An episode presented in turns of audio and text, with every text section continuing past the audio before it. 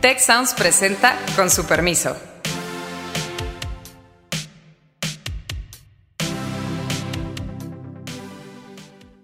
Con su permiso, qué bueno que nos acompañan. Eh, soy Alejandro Poiré, me acompañan Héctor Villarreal y Beata Bogna y hoy no está con nosotros Carlos Elizondo, eh, porque cada vez que está con nosotros pierde una apuesta. Pero vamos a hablar de los escándalos de corrupción en América Latina y las noticias de la detención del exdirector de Pemex, Emilio Lozoya, y otras cosas que están ocurriendo a lo que se ha apostado en este gobierno es a no hacer transacciones más que a luchar contra la corrupción. Mientras sean los buenos y estén de mi lado, las cosas van a funcionar. Al fiscal, por más buenas intenciones que tenga, no le va a dar, no le va a dar la vida. Pues estamos grabando al día siguiente del anuncio de la detención del exdirector de Pemex, eh, Emilio Lozoya, en eh, Málaga, en España. Primer comentario que quiero yo hacer sobre esto. Están pasando muchas otras cosas. La cena eh, está en donde se le piden a los empresarios que apoyen con la rifa del avión, que no se va a rifar el avión, sino un premio para el cual el dinero no queda claro dónde está, etcétera. Pero a mí me llama la atención del asunto de Emilio Lozoya y sobre todo el caso específico, que creo que hay que esperar a ver qué dicen realmente las investigaciones y los resultados, porque ahorita lo que hay son versiones periodísticas, declaraciones de su abogado. Esto hay que ponerlo, creo yo, en un contexto comparado. De hecho, hasta hace unos meses, la narrativa dominante sobre Odebrecht y problemas de financiamiento de campañas en muchos países en América Latina, eh, Brasil desde luego, pero también Perú de manera muy notable, eh, provocó la renuncia de PPK, eh, Pedro Pablo Kuczynski a la presidencia de, de, ese país y muchos otros. Más bien la narrativa era que en México eso no había sucedido. Alan García también en Perú. Es que no vieron ustedes al doctor Villarreal, pero me, hizo la señal de una persona poniendo un balazo en la cabeza, con lo cual me recordó el asunto. En fin, eh, hay una dimensión comparada y pareciera ser que finalmente esta historia llegó a México. Sí, la verdad es que la ola de Odebrecht ya varió a varios gobiernos, se puede decir, en América Latina, en América del Sur sobre todo. Y no cabe duda que México faltaba en este mapa tan complejo de las relaciones corruptas que ha establecido esa, esa empresa en diferentes países de, de, la región. No va a barrer a este gobierno, no cabe duda, porque estamos hablando del funcionario eh, Emilio Lozoya, del funcionario del gobierno anterior. Eh, y en ese sentido yo creo que qué bien que el gobierno mexicano se está abriendo a ese tema de luchar contra la corrupción. Eh, viendo también los asuntos, digamos, del pasado que han generado tantas controversias y tanta crítica en la sociedad mexicana. De hecho, ese lema eh, o ese, esa prioridad del gobierno de luchar contra la corrupción fue lo que llevó a este gobierno a, eh, a ganar las elecciones del año pasado. Ahora bien, yo creo que hay aquí una pregunta fundamental.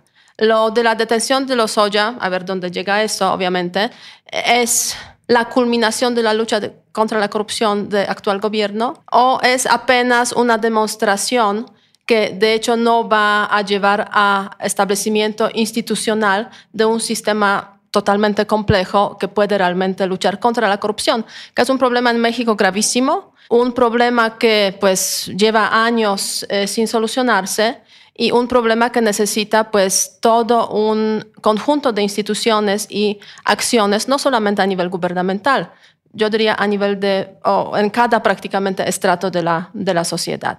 Y en ese sentido hay un punto que está claramente débil, la impunidad. O sea, el sistema, el poder judicial, el sistema de impartir la justicia, luchar contra la corrupción, 98% eh, de los crímenes prácticamente que no tienen eh, consecuencias eh, legales. O sea, todo eso pues nos, nos enfrenta a una pregunta fundamental qué bien que el gobierno va contra pues, los corruptos eh, de la administración pasada, pero hay que pues, pensar también en que la corrupción no está relacionada solamente con los personajes destacados o que han tenido poder en su momento, está relacionada con todo un sistema, todo un funcionamiento de la sociedad y de este país. A, mí me parece que están varias, varias cosas en juego aquí. Cuando, cuando empieza el, el caso Lozoya, cada vez se volvía más estridente. Subían las apuestas, o sea, salían estos escándalos de la planta de fertilizantes que se había comprado en estado chatarra, de, de los vuelos, de una serie de desviaciones en recursos. Es cierto, se ha manejado eh, más que todo en prensa, pero venía toda, toda esta parte en paralelo muy digna de los tabloides, si me permiten, que si el hombre estaba en Rusia, que si la mafia lo tenía bajo su protección, que, que, decías, caray, a, lo mejor estaba muy bueno para la risa, para el chisme, pero con poca trascendencia. Lo, lo, que ocurre ayer, eh, a mí me parece que sí debería desimbrar nuestro sistema. Cae alguien del primer círculo del presidente Peña, eh, que con nexos muy fuertes, de nuevo, hacia ese primer círculo. Entonces, la experiencia que habíamos tenido hasta ahorita, en, los últimos años, habíamos topado en, en exgobernadores. Eh, algunos presos por ahí, otros que están, que están en la mira. Pero esto, en principio, pudiera subir al nivel más alto político y empresarial en nuestro país. Ahora, yo creo que hay una gran oportunidad y un gran riesgo. La gran oportunidad desde mi punto de vista es si se manda el mensaje de ya nadie es intocable y, quisiera ponerlo en mayúsculas, nadie, sí pudiera ser una señal muy importante a la clase política, empresarial y a la ciudadanía de que el combate a la corrupción va en serio. Pero hay un riesgo también. Las declaraciones de Emilio Lozoya y lo que diga en público y en privado puede ser una herramienta muy poderosa para el chantaje. Ojalá que no ocurra lo segundo y, que más bien empiece, y aquí me, me cuelgo de lo que decía Beata, un cambio importante y a fondo. Y es que esa es la pregunta, ¿no? Esa es la gran pregunta, no queda claro.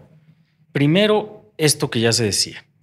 Es decir, es un caso más en la vieja tradición del régimen, sobre todo eh, postrevolucionario, priista, autoritario, de los chivos expiatorios, que no es tan diferente de cómo arrancó el propio sexenio del presidente Peña Nieto con el caso del Bester Gordillo, eh, y que al mismo tiempo no es un mecanismo de transformación institucional, ni mucho menos, sino es un mecanismo, digamos, de empoderamiento del gobierno frente a, pues, qué sé yo, un mal desempeño económico, una popularidad pues todavía medio estable en lo nacional, pero ya con riesgos claros en Ciudad de México, una aprobación un poquito más endeble, la economía completamente estancada, etcétera. Y en ese sentido, pues ahora sí que es más de lo mismo, pero con un riesgo estructural que quiero apuntar adicional. O es eh, más bien el principio de una redefinición de lo que se vale y lo que no se vale y de una construcción institucional al respecto para que sea lo segundo, tendríamos que tener otras evidencias, alguna de que realmente está esa construcción institucional consolidándose, pero hay otros ejemplos paralelos como pues el hecho de que no se le ha aportado absolutamente ninguna atención ni se ha consolidado el sistema nacional anticorrupción, no ha habido un apoyo explícito del gobierno, creo que todavía no hay un embate directo como lo hubo contra la Comisión Nacional de Derechos Humanos, como se anuncia contra el Instituto Nacional Electoral, pero pues tampoco hay una consolidación eh, institucional. No está claro que se esté consolidando el respeto y la división entre poderes, particularmente con el judicial. Entonces, no creo que haya muchos elementos para ser optimistas desde ese punto, desde esta perspectiva que, apuntabas tú, Beata, y también, también Héctor. Y la otra, la verdad, es que el timing es diferente a lo que hemos visto en la mayor parte de los casos. En la mayor parte de los casos latinoamericanos, hay una crisis de percepción de corrupción, hay escándalos eh, vinculados en particular con Odebrecht y eso simbra y derrota al gobierno presente la mayor parte de las veces y tiene implicaciones sobre el gobierno anterior y se benefician distintas perspectivas de la élite y la verdad es que como acabaron siendo e, efectos pues medio institucionales, medio generalizados, pues todavía varios de estos países están metidos en crisis eh, políticas más o menos regulares. ¿no? Eh, em, en el caso de Perú, incluso pues hombre, eh, en un proceso que algunos han llamado un golpe de Estado, otros más bien han dicho pues es una eh, reconfiguración constitucional y cambio de, los liderazgos del Congreso, etcétera. Pero, pues en el caso de Brasil, trae la figura de Bolsonaro detrás. E incluso la forma en la que parte de los casos fueron llevados a cabo está cuestionada absolutamente. La figura de los fiscales previos también está cuestionada previamente. Lula ya está fuera de la cárcel, etcétera. Es decir, hay una inestabilidad institucional. Y aquí la pregunta es, bueno, pues ahora sí que el gobierno de López Obrador, como bien decías, Beata, ya ganó la elección, ya se benefició de la crisis de corrupción eh, y no queda claro si esto simple y sencillamente es capital político para López Obrador, que quizá pudiera convertir en una lucha anticorrupción más sistemática, o es algo que va a generar una inestabilidad todavía más profunda, en parte por lo que decía sector de que pues esto está, es decir, por lo menos las, versiones de prensa que hay señalan el papel eh, de Emilio Lozoya en la campaña del presidente Peña Nieto para el financiamiento de la misma. Y lo que está diciendo su abogado, lo dijo ayer otra vez Javier Cuello Trejo, es no se mandaba solo. Eso es delicado. Y es clarísimo lo que está diciendo. yo, creo que, digo, mensaje más nítido no pudiera haber. Aquí hay muchas ironías para mí, Alejandro Beata, eh, porque esto pudiera terminar siendo muy incómodo incluso para el mismo presidente López Obrador. Explico por qué. Yo creo que aquí vamos a tener que estar muy pendiente de finalmente de qué se le acusa. Doy un ejemplo. Si es por la contribución en la campaña y todo, a lo mejor ya el asunto se pone de nadie sabía y pues traigan testigos y si sí, si no, se puede alargar mucho y yo creo que habría salvaguarda para personajes claves. Pero vamos a suponer que la acusación viene por la planta de fertilizantes, que, que Ansira ya está en cárcel por eso. Bueno, ¿cómo no vinculas aquí al secretario de Energía? Otro de primer círculo, tuvo que autorizar. Incluirías al mismo tiempo a muchos directores de Pemex. ¿Dónde va a topar esto? ¿Por qué él solo?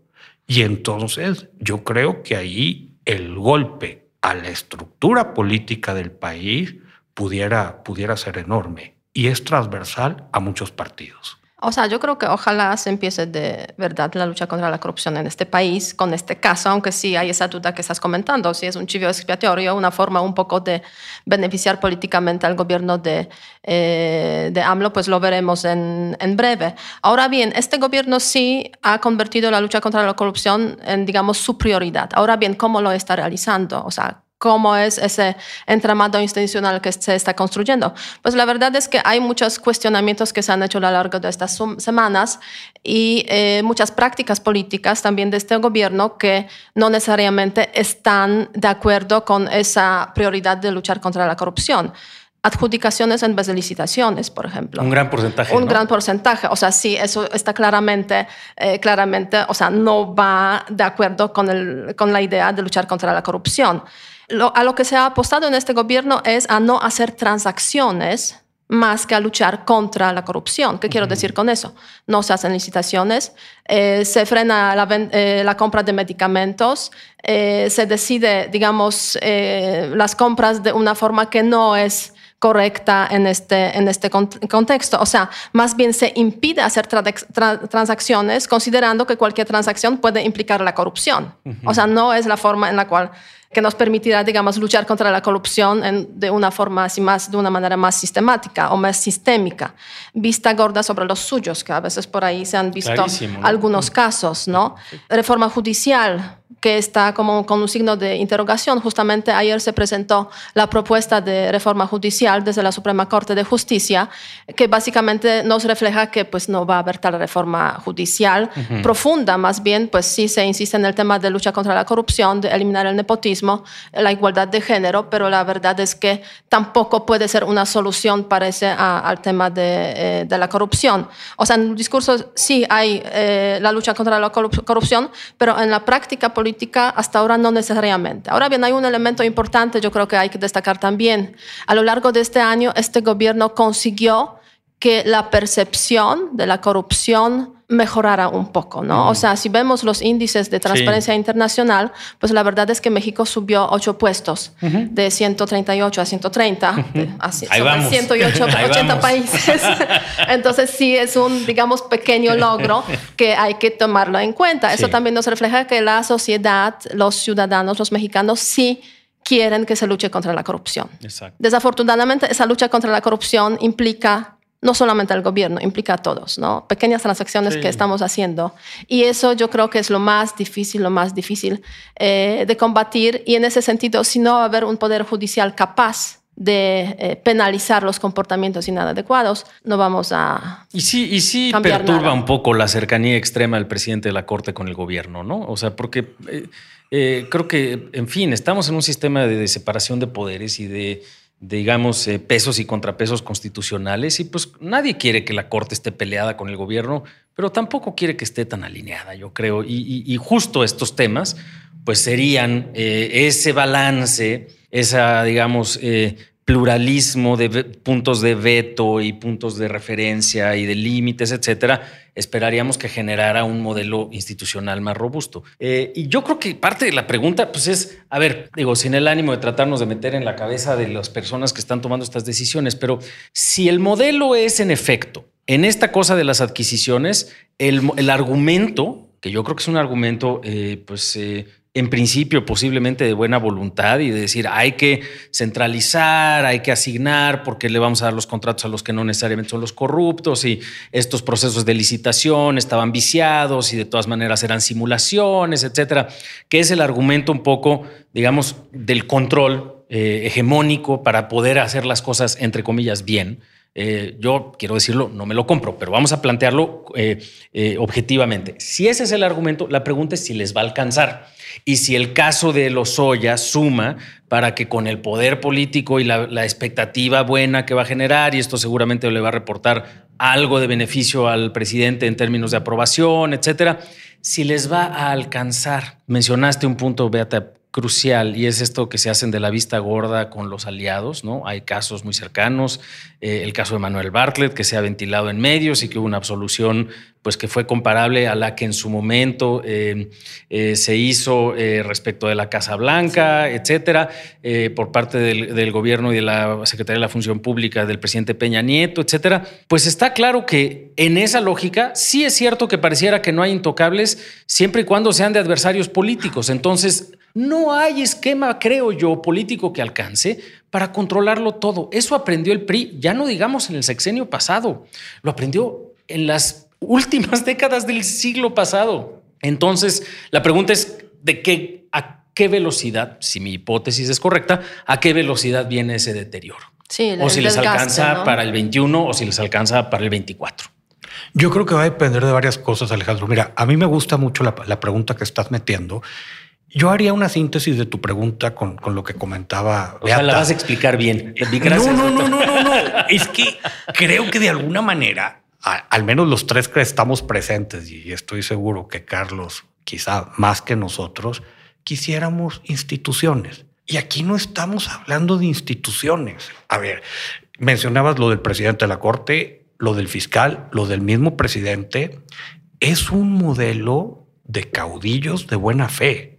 Eh, que es que, una gran frase. Que eso, que eso tiene, que eso tiene muchos riesgos. Entonces, no te alcanza en el medido, en la medida que no hay una institución que te va apoyando, que está atrás de, que hace las cosas por oficio. Eso, eso no está sucediendo. Y por ejemplo, explica para mí muy bien lo de las medicinas. Es un sector bien complejo. En términos de intermediarios, había un poder de mercado que sí se había documentado más de una vez. Entonces dice, ¿sabes qué? Tenemos que quitarlo. Pero como no tengo las instituciones que me apoyen para hacer un proceso, pues lo tengo que hacer a mi manera. Y vienen las designaciones directas. ¿Se vale? ¿No se vale? No lo sé. Yo creo que como medida inmediatista, sí. Permanente, no. No, porque ¿qué pasa si va a cambiar el caudillo? Claro. O sea, ya no va a ser caudillo de buena fe, caudillo, digamos, honesto, que, bueno, no es corrupto y está rodeado de personas en las que puede confiar. O sea, desde el punto de vista institucional, efectivamente, aquí está el problema. Y de hecho, en, en, varios análisis que se han hecho sobre el tema de la corrupción, cómo luchar contra la corrupción, o sea, muchísimos países en el mundo tienen ese problema, han tenido ese problema, han conseguido salir de ese problema también. No hay aquí modelos mágicos, obviamente, pero lo que es, todos subrayan, la clave está en las instituciones. Y sí, esta cosa de los caudillos de buena fe eh, me recordó una anécdota en las postrimerías del, eh, régimen priista todavía gobernaba eh, el PRI antes de Vicente Fox. Pues una conferencia en una universidad en el extranjero en la cual fueron actores de distintos partidos políticos y un muy controversial gobernador priista de algún estado del sur empezó a discutir que el problema de la corrupción no era un problema del PRI, porque obviamente lo tundieron con el asunto. Eh, y él dijo, no, no, no, ese no es un problema del PRI, es un problema de la condición humana. Si tú pones a la persona honesta en una situación institucional de corrupción, eh, se va a corromper. Eh, entonces eso no es que sea del PRI. Y el auditorio estaba bastante escéptico, entonces ah, empezaron así. y entonces él dijo, por supuesto que sí, a mí me ha pasado, eh, lo cual generó una carcajada generalizada. Ya trató de explicarse eh, que se trataba de una persona que él puso y que pasó, etcétera, etcétera. Pero, pero el punto no es trivial y tiene mucho que ver con, con esta, esta noción de que creo que permea la forma de gobernar del, liderazgo actual, que es que mientras sean los buenos y estén de mi lado, las cosas van a funcionar. Y eso también ilustra esta cosa inverosímil de la colecta para la rifa del avión, que ya no estamos rifando el avión, sino un dinero que no teníamos, entonces hay que vender los boletos. ¿Y cómo los vamos a vender? Pues con los que pueden, que son los empresarios. Los empresarios. ¿Y cómo los vamos a convencer? Pues como sentándolos con el señor presidente y vamos a ver si no. Y ya vimos algunos saliendo a decir, sí, claro, vamos a vender cachitos en todos lados del mundo, ¿no? Bueno, ya em, firmaron los compromisos, parece, los empresarios. Imagínate eso. o sea, ni siquiera pudieron consultar a sus consejos de administración. Eh, para eso están, eh, eh, si estamos las personas correctas en la ya mesa. Ya si hablamos de la institucionalidad, ¿no? Exacto, exacto. Y ese es el riesgo al que nos enfrentamos. Eh, un último apunte, queridos colegas, y le recuerdo a quienes nos escuchan que les agradecemos mucho que utilicen el hashtag con su permiso en redes sociales, Instagram, Facebook, Twitter para que nos hagan preguntas, sobre todo, eh, comentarios, ganas de pelear. Les agradecemos quienes en esta ocasión, respecto al podcast pasado, nos hicieron ahí sus comentarios, pero pues como eran puras cosas buenas, mejor ni las eh, eh, referimos específicamente. anímense con, con, sus comentarios, sus críticas y desde luego sus preguntas para que las abordemos en la próxima sesión. Héctor, Beata, ¿con qué queremos cerrar? pues ojalá sea el comienzo de la lucha contra la corrupción a través de la institucionalización y mejoras en el sistema de impartición, de justicia. Eso sí serviría a mediano y largo plazo para combatir ese mal que está corroyendo a México, sin duda. yo ojalá que este sea el pretexto para, para retomar lo del Sistema Nacional Anticorrupción. A mí me parece que no habría un combate frontal del gobierno contra él, pero simplemente se le puede poner en el, en el olvido y decir, pues, ¿para qué quieren esto si tenemos un superfiscal? al fiscal, por más buenas intenciones que tenga, no le va a dar, no le va a dar la vida. Y, ojalá que, que, podamos ir más allá de, estas fotos tan rococó y, de estas circunstancias tan anecdóticas y, y a, veces no es atractivo, hay que arrastrar el lápiz, es más trabajo y todo, pero la única forma de lograr buenos equilibrios de largo plazo es con institucionalidad. Y en esa discusión institucional, para mí la gran pregunta que es no solo la de México, sino la de todos los regímenes eh, democráticos contemporáneos, quizá particularmente de los eh, eh, presidenciales, es el asunto de cómo y con qué dinero se financian las campañas. Si ustedes recuerdan el asunto de el famoso impeachment del cual fue absuelto Donald Trump, al final del día una de las acusaciones centrales es que al hablar para extorsionar al presidente de Ucrania, Donald Trump no solamente está cometiendo un posible delito de extorsión, sino que está cometiendo irregularidades de campaña porque está utilizando el aparato estatal del gobierno estadounidense y la diplomacia estadounidense para sus intentos de reelegirse. Y eso es como una especie de donación en especie ilegal del propio gobierno por su instrucción para su campaña. Que es igualito a los problemas que vivió México en los 60, 70 y 80, que consolidaron un régimen democrático, que, un, régimen hegemónico, que, eh, contra los que se luchó en esas épocas eh, y contra los que Odebrecht le dio la vuelta en todos y cada uno de los casos en los cuales estamos eh, discutiendo y ahí están las consecuencias. y pues con esa reflexión y con su permiso concluimos. Muchas gracias. Muchas gracias al equipo del Tecnológico de Monterrey y de Tech Sounds. Productor ejecutivo de Tech Sounds, Miguel Mejía. Productora de Con su permiso, Alejandra Molina. Y postproducción, Max Pérez. Les invitamos a escuchar el siguiente episodio de Con su permiso y el resto de programas de Tech Sounds en los canales de su preferencia.